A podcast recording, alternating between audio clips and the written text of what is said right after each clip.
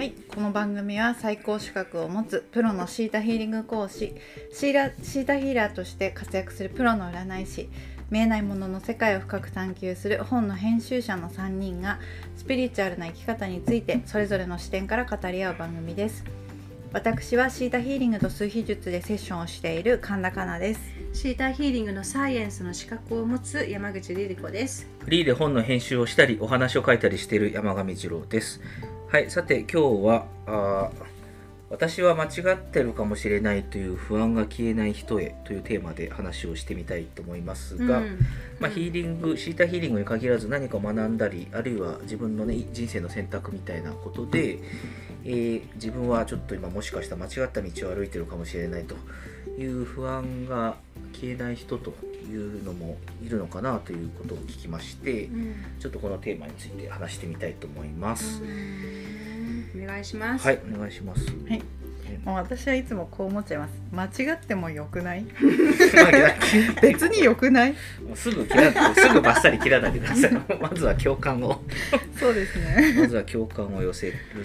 そうですね、まあ。でもそれ分かりやすいかも。間違っててもよくない。そうですね。まあどうしてこういう感じ気持ちになってしまうんでしょうねというところですね。まあなんか不安があってねこのやり方が正しいのかわからないとかもっといい方法があるんじゃないかとか、もっといいい選択があったんじゃないかとかね、今この道でいいんだろうかみたいなことを迷い続けているというのは、えーまあ、人生のね仕事とかあるいはパートナーとかいいろんな場面で感じてる人いるかもしれないと思うんですけど、ね、人の悩みの根源の一つだとも思うので、うん。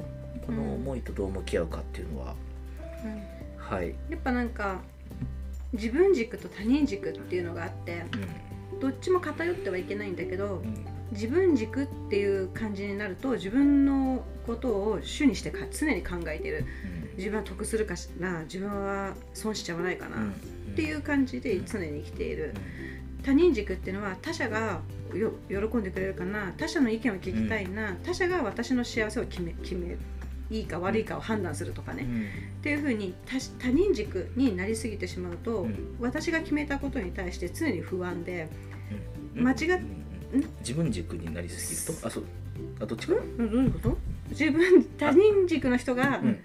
あ他他人軸の人はうん。自分で決めた場合、うん他人軸なのに自分で決めた場合、ん。その決断に対してうん。間違っているっていう感覚がやってくるの。うん。自分で決めたから。うん。だから自分で決めたことなんですけれども間違ってるんじゃないでしょうかっていう同意が他者から必要になってくる、あわかりましたわかりました。はいはい。ちょっと勘違いしてました、ね、そうなの、うん。なので他者から答えが欲しいわけよ。うん。で他者が合ってるよって言ってもらえたらああよかったっていうふうにやっとなるんだけど、うんなるんだけど要するに他者から答えが必要になってくる、うんうんうん。そういうことですね。そうそう。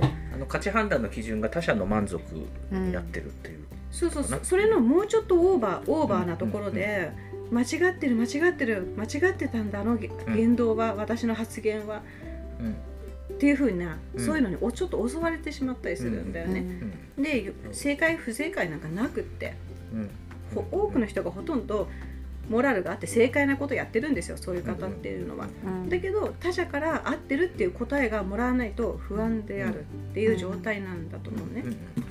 で一方自分軸すぎるっていうのは全部自分で決定してしまい間違ったとしても認めることができなくってそれを隠し続けもう自分本位のみで行き過ぎている、うん。これも孤独になる。うん。っていうふうにあの行き過ぎてしまったらやっぱし不具合が出てくる。問題がかな。と思う。はい、ちょっとええー、と2つの自分軸と他人軸の考えに、えー、と2つの度合いがあるっていうことですかね。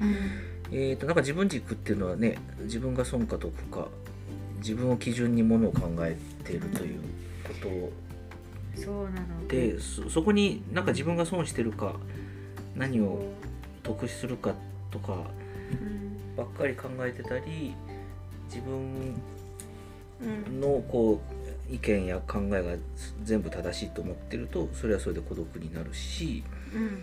他人軸っていうのはね相手が喜んでくれるかなっていうことでこう何を相手に与えられるか送れるかうん。プレゼントできるかってことを考えるという意味ではなんか悪くないなと思って聞いてたのでうん。えって言ったんですけどでもねこれがの満足が相手の基準になってるとっていうことですよね。ちそうなんだけど、うん。それもそうなんだけど、うん。その悩みを抱える方っていうのは、うん。なんだろう決して自分で答えがうん。出せないっていう感じだったの、うん。全ての答えに失敗を感じている。うんうんあそういうことですね。行き過ぎな話なのかもしれないけどね、うん。で他者を喜ばせたいじゃなくって、うん。そそういうほどポジティブでもなくって自分で決めたもの全て失敗であった。っうん。て感じている状態。で私これに入ってしまったことがあってうんどっちかっていうと私は自分軸な方なのね。自分で決めていろんなことやっちゃうタイプなんだけど、あのーまあ、まだお家の話になるんだけど少しネガティブになっちゃった時に家の壁紙を決めなきゃいけなかったりとか、うん。水道のね形を決めなきゃいけないって全部自分で決めるわけよ。うん。で何がいいですかって聞かれてもう分かんなくなっちゃってネガティブになっちゃったの。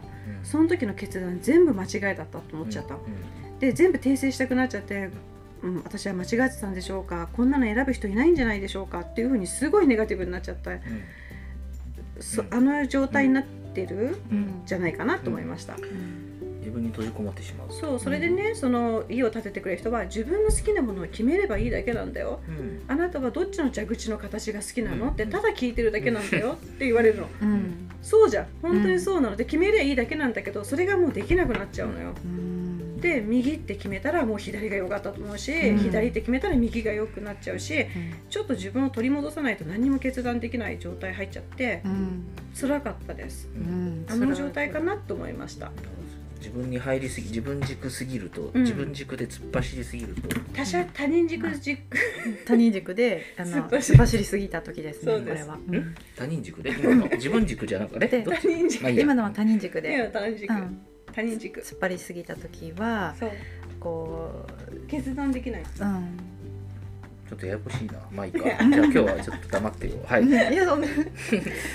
もうちょっと解説をお願いします。はい、はい。他人軸他人軸っていうのは だから自分の心がを信じきれてないっていうことでいいですか、うんうん。そう。決められない。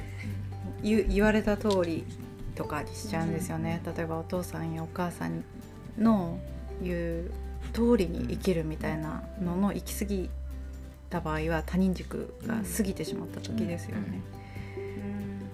で本当のさ正解っていうのはさ、自分が信じた結果が出せればいいだけなのよ。うん。その選択する時には失敗も正解も別にまだないの。うん。でも選択したものが自分の満足いくっていう結果になればいいだけの話だから、うん。選択した時ではないの。物事の悪い根源は、悪悪ではないんだけどね、うん。でもそこに戻ってしまうんだと思うのね。自分が間違っているんじゃないかっていうのに常に襲われてる人は。うん。選択のところにも原因があるんじゃないかと思っちゃってるの。その過去のその一時点がうん。そうですね。道をそらせたのかと感じてしまうですね、でもその原因は他人軸だからだってことですね、他人軸というのはまあ他人からの評価いや他人からいいいねと言ってるか他人が他人の答え認めてるか。で決めてほしい、うん他の人が私のこといいねと思ってるかだろうかどうかみたいなことが基準になってるということですね。うん。見られ方というよりか、うん。自分がどう見られてるかじゃなくて、うん。私の決断が常に間違っている、ううんんうん、この二元性の二択っていう選択の中で常に間違った方向を選択してるんじゃないか。ちょっとこれの確認を取らせてほしい。っていう気持ちになっている。どう見られたいかまではまだ言ってない。うん。うん不安に追われてるってことですね。そうそうそうそうそうです。どっから来るんでしょうねこの気持ちは。これ幼少期ですね、うん幼少期。うん、ずっと顔色を伺って育ってたとかうん。自分で決断した結果をまだ生きたことがない。うん。やってみたことがない。試したことがない、うん。うん。でまあいいやっていう感覚を持ってない。別にいいやっていう感覚さっきのかなちゃんみたいに、ううん。んうん。そういうまあいいやっていう感覚ってすごく自分たちを次のステップに連れていくんですよ、うん。まあいいや失敗しちゃったけどとか、うん。でもそういう感覚を持っていないうん。とかそういったものにが原因じゃないかな。うん。なるほど。はいちょっと分かってきました。ちょっとあれ他人軸ってそうです。ちょっと僕の勝手なあの思い込みの理解があってすいませんでした。はい。いやあまあいいや。別の別のちょっと考え方と混乱して聞いてました、でもなんかよくみんなインスタとかいろんなの見ると自分軸で生きようとかうん。よく書いてありますよね。うん。まあ自分で決断をして自分で決意をしてそこに向かって努力をしていこうっていうことだと思うんですけれども、えっと、それが過ぎてしまった場合自分が良ければそれでいいになってしまった場合はやっぱねちょっと問題起きるよなって思うのでバランスですよね。うん。自分軸も結構ね孤独にするからね、うん。自分を。うん。はいはいまあでもその私が間違ってるかもしれないという人はもうちょっとこうずぶとくなってもいいというう、ん、そうですね。まあいっかって最初のかなちゃんのあれを思い出して 失敗したってよくないか。口癖にしてほしいですね、まあいいかと。したってよくない。まあねそうですね。そこで取り戻したくなっちゃうという感じなんですかね。そのプロセスに学びがあるという感覚がないというところなのかな。うん。そうだそうん。そうでしょうね。結果にすごいこだわりすぎちゃったりもするんだ、うん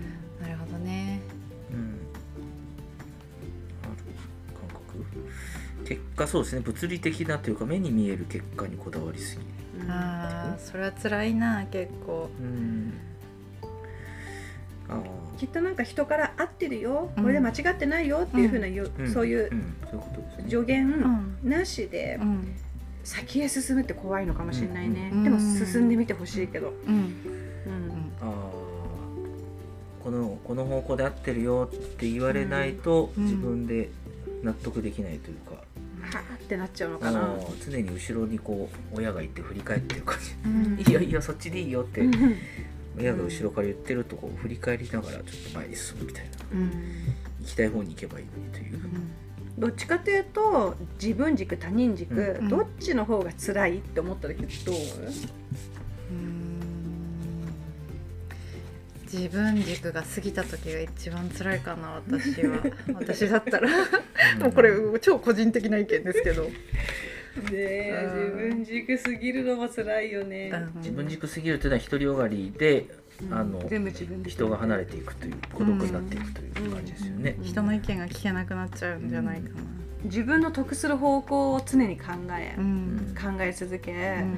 進んでみたらうんあの損したと感じたらやめなきゃいけなくって、うん。いいじゃん他の人が得したんだからっていうこういう考え方は全然ないから、うん。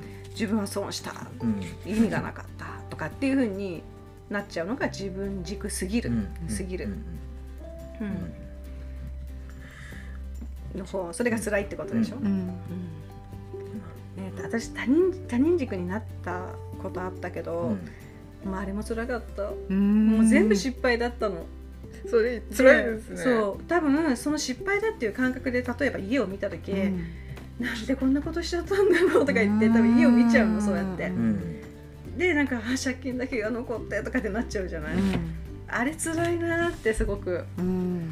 思った。思いますねでなんかあとなんかその私合ってるっていうふうに言ってる時すごい惨めだし、ん。申し訳ありません変更してくださいとかさ、うん。右がいいでしょうか左左がいいでしょうか、うん。好きなように決めていいんだよって言われて、うん。じゃあこっちって言われて即違ったと感じる。なんかもう決められないみたいな。もう申し訳ございませんみたいな気持ちにすごいなるやつにうん。ちょっとなっちゃったんだけど、うん決断はまだできないので少しゆっくりしてからにしようと思ったの、うん。その時、うんううん。ん、そうですね。そういうふうに思った時。あれはあれでまた辛かったですね。現実化すると全てが後悔につながるという。うん。うんそうれはそれで辛いですよね、うん。でもなんか過ぎるとそうなるってことだよ。両方の視点を持つべきだけどね、うん、そうだからそれが今ね僕の僕を混乱させた話だったんですけど。バランスということですね。うん。うんバランスですね。バランス。まあそのそういう意味で言うとこう人生とか、まあ、学び方とかに正解があるみたいな誤解があるということかなという。うん。正しい正しい道があるというか、うん。まあつながるのか、正しい学び正しい学び方があるとか、うん。王道があるみたいな。まあそういう誤解があるんですかね。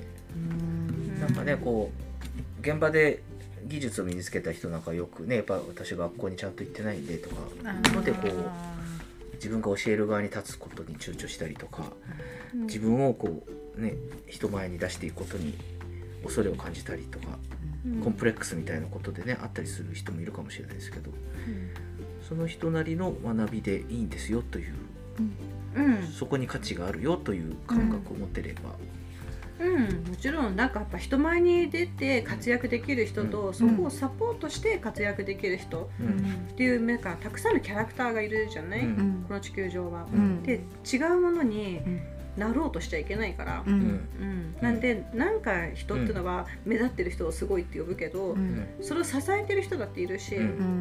うん。のなんかそれを支えてる人だっているし、うん。うん、みんなすごい価値があるじゃない、ううん。うん。だからなんか求められればその道を行けばいいのであってううん。んいやいや教えてくださいって言われて「いや私ちゃんと学校出てないんで」とか言う,、うん。言う必要はなくて、うん。望まれてるのであれば表していけばいいし、うん。学校出てないからうんあの今の自分になれたっていうふうにさね。思えればいいわけじゃない、うん。うん。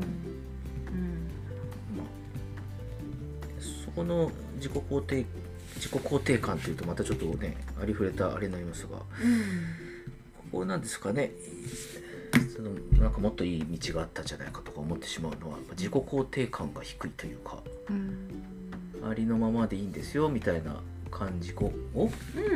思えていないもっといい道があったのじゃないかとか？うん。思ってしまうというね、それはね違います。うん、違います。ね。選択したものが自分にとって満足という結果にうん。つなげられるかどうかなので、うん。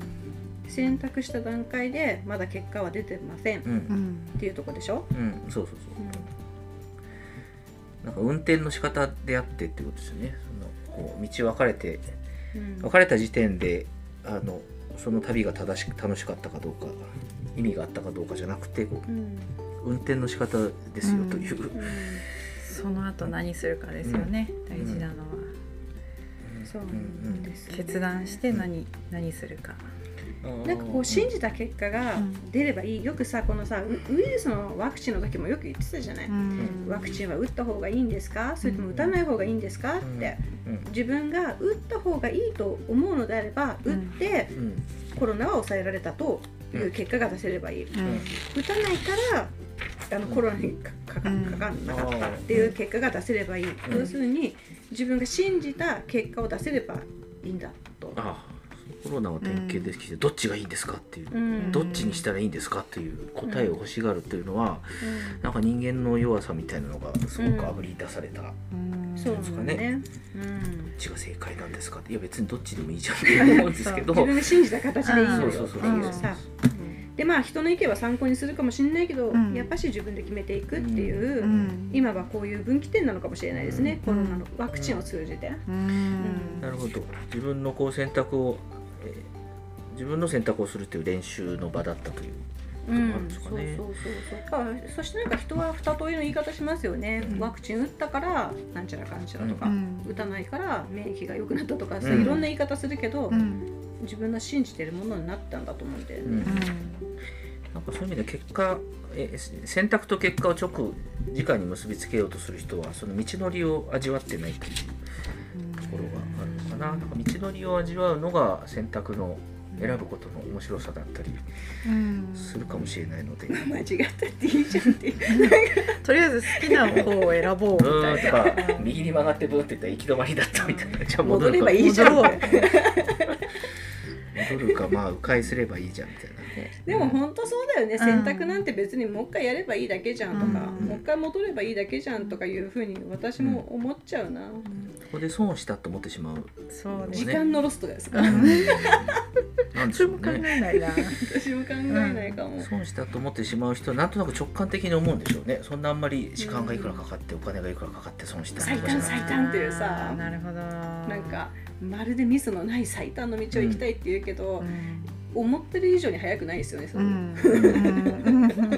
まあそうそうそうやってこういやもっといい道があったんじゃないかって指を加えてる時点で、そのプロセスで100%学んでないのでそういう生き方だとどっちを学ん選んでもうん。そんなに大した効果はない、学びはないかもしれないですね。ね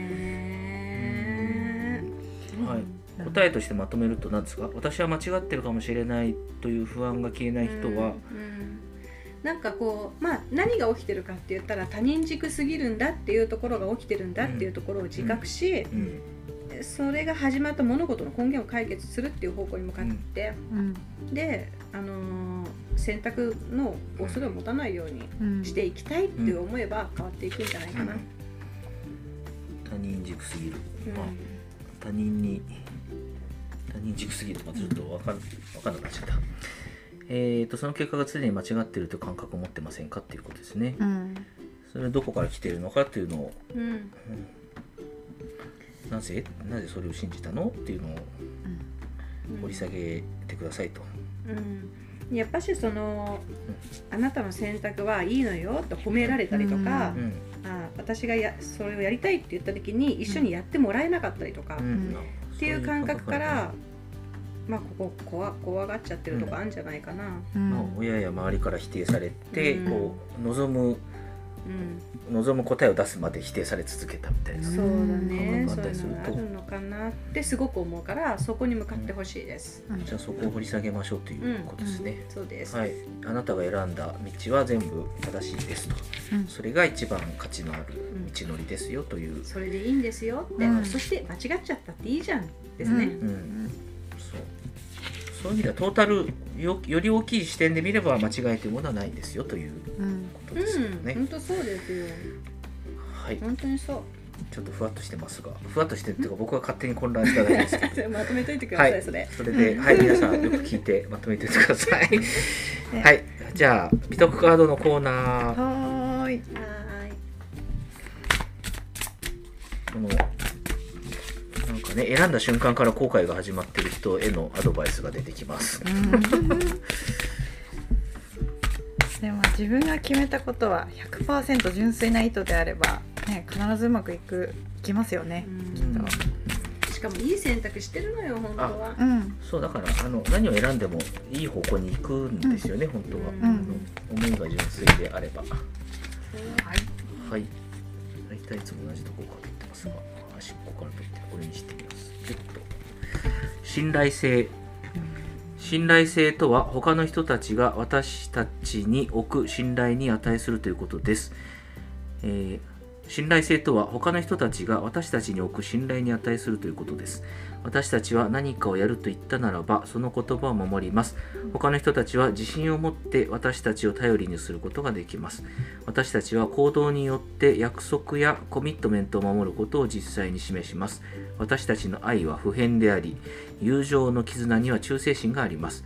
信頼性はビジネス上の合意の基盤であり、個人的な信条の土台となるものです。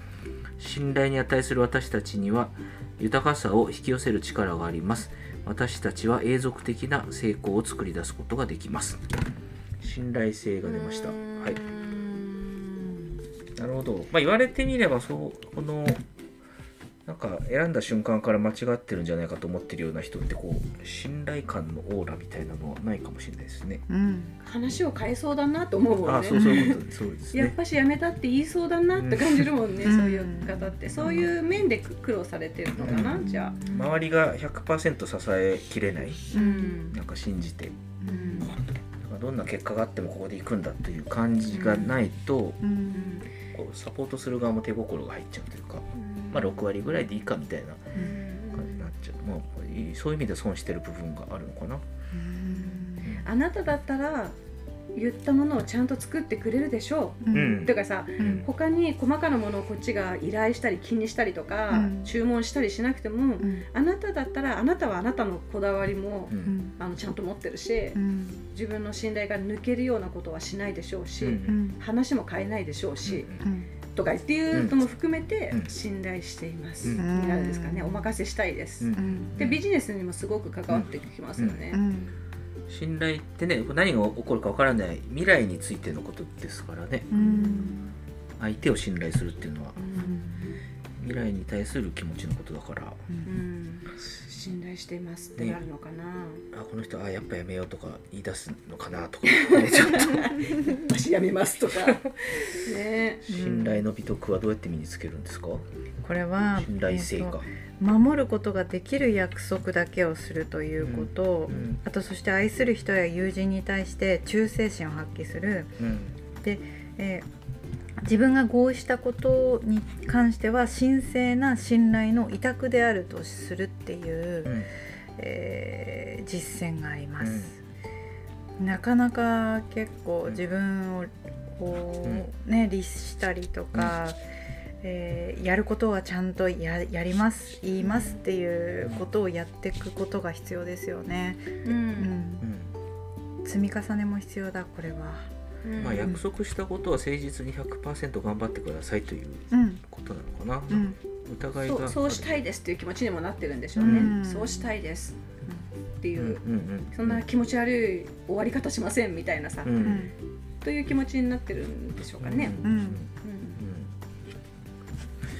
でもそういうのをお持ちの人だったら本当お任せしたいなとか思っちゃうかな、うんなんか私話これと合ってるかどうかわかんないんだけど最初からできないみたいな気持ちでうん。いる人っているじゃないですか、うん。で私このお家をね、うん。あのいろんな家電をリサイクル出したくって、リサイクル業者を呼んだのね、うん。そしたら一番初めから「今リサイクルで安くしか取れねえんだよな」とか言いながら家入ってきて「うん。やだ今無理なんだよな」とか言ってすごい言いながら来て。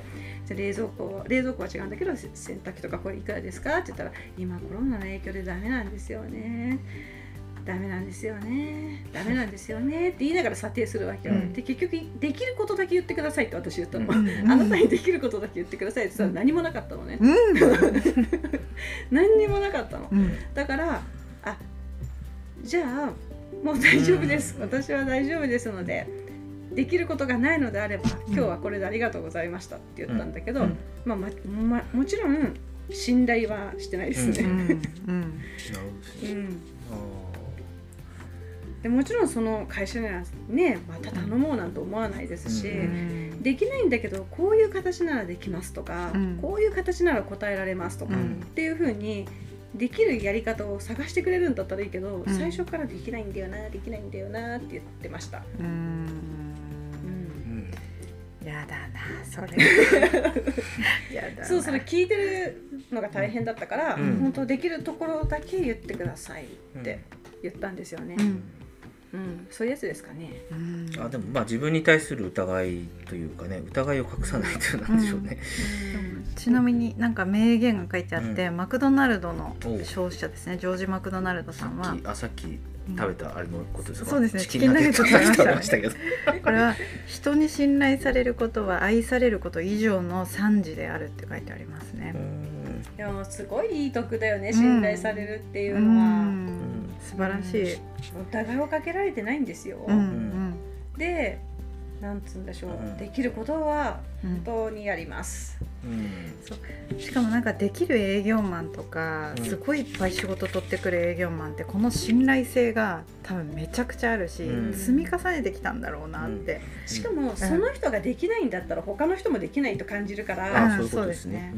その人を責めたいとは思わないかなって思っちゃう。っていううん。あの守りっていうかさ、うん。そういうのも信頼なんでしょうね。うん。他の人ができなければまあ他あその人が無理なら他の人も無理だろうからうん、失敗しても別にしょうががないいんだなっていうふうに。うん。でもさ手を抜いたんじゃないの？あなたができないんじゃないの？とか話が、うん。あなたは話をコロコロ変えてるからじゃないの、うん。って言ったらもう突っ込む好きだらけじゃないですか、うん。今から喧嘩しますみたいな、確かにな。ね、でもやっぱ信頼は自分を守り愛うん以上っつうんですか、うん。のものが。私何気にマクドナルド信じてるんで。美味しい。なんかそういう意味ではね疑いから入ってるっていう、まあ、自分自分へのこう信頼性っていうかね。自分に対する疑いから入ってる人はこれでいいのかなと常に思うということですよね。うんなんかこの引っ越しでいろんな業者の人と関わったのね、うん。引っ越し屋さんとかリサイクル屋さんとか、やっぱしできますって言った人とうん。なんか契約は結ぶ、でももともとできないとか言いながら入ってくる人いるのよ、本当に。難しいんだよなこのご時世とか言いながらね。でも今コロナだからとか、じゃあもう大丈夫ですと思っちゃうの、うん。うん。もうお話も聞いてくださなくて大丈夫です、うん。っていうふうに思っちゃうから、まあもうまたここだけじゃなくてどこでも難しいんじゃないかなと思っちゃう。う、ん。うん。コロナにコロナにやられてますね。心がねそその人はね。しかもこの人に信頼されるこの信頼性のとこを養ってきた人たちっていうのは自分が良ければそれでいいっていうことをしないと思うんですよね。ちゃんと相手にとっても、えービジネスだったらウィンウィンだったりとか、そういう提案をする人たちなんだろうなって思う。うんそうですね。あなんかねああそうか自分を信頼できてないし相手も信頼できてないからこれでいいんですかねとかなるってことかな。うん。この私が間違ってるかもしれないという不安が消えない人っていうのはだからまた、まあ、何を教わるかということで言えば選んだ自分を信頼してないしうん。教えてくれてるうん。相手も信頼してないから、うん。なんかもっといい道があるんじゃないかとか思っちゃう、信頼したいでしょうね。ね。でもねなる方法は今あるので皆さん頑張りましょう。はいワークしてくださいっていう ワークワークになります。本当いいだけなんで何の答えもはい。はい。それはいいでしょう。じゃあ今日はこの辺ではい。はい。それではスピリチュアルな学びによって人生を作り変える Your Life Your Story 今回はここまでですお送りしたのは山口りり子神田かな山上二郎。の3人でした。また次回のエピソードでお会いしましょう。次のテーマをお楽しみに。さようなら、さようなら。